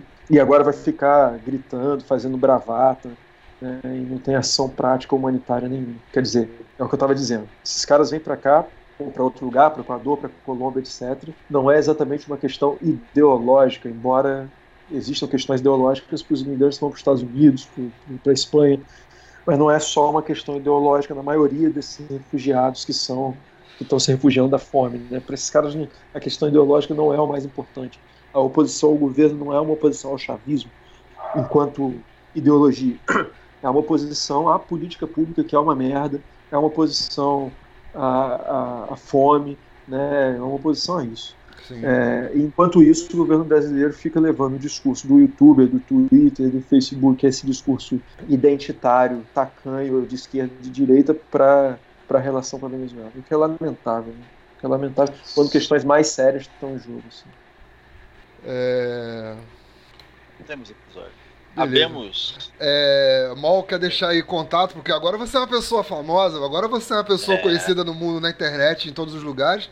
As pessoas vão querer Não, saber mais. quem é Esse foi só o primeiro de o primeiro de várias interrupções que vamos fazer com ele. Vamos fazer várias Não, programações com ele. Citou primeiro, agora vai pra falar merda e fazer especulação, nós estamos aí. Pô, mas é, é maneiro, é boa, tem, é boa bicho, Tem coisa melhor do que isso, cara. Todo mundo faz isso, porra, entendeu? É. é. é você tem, você tem Twitter, Facebook? Tenho nada, tem cara. nada. Tem um e-mail agora. Tirou tudo, acabou com ou tudo. Seja... Tava com medo. Meu e-mail pode ser público, roberto.mol, M-O-L-L. Mas peraí, você tá M-L, M-O-L-L, você tá descrevendo o, como, como escreve ou tem roberto.mol MLL? Isso é importante. Não, roberto.mol com dois L no final. Vamos lá, roberto.mol.gmail.com. O mol se escreve M-O-L-L. Isso aí. Isso. aí. é mais fácil, né? Mais fácil. Beleza, então, valeu, Mol. Pô, camarada Mol. Cara, Obrigado. foi muito legal. Obrigadão mesmo aí pelo, pelo episódio. Você foi fundamental importância pra gente valeu. bater essa bolinha. Valeu, valeu galera. Valeu, valeu. Um abração, prazer, um abraço, cara. Tudo bom. Prazer.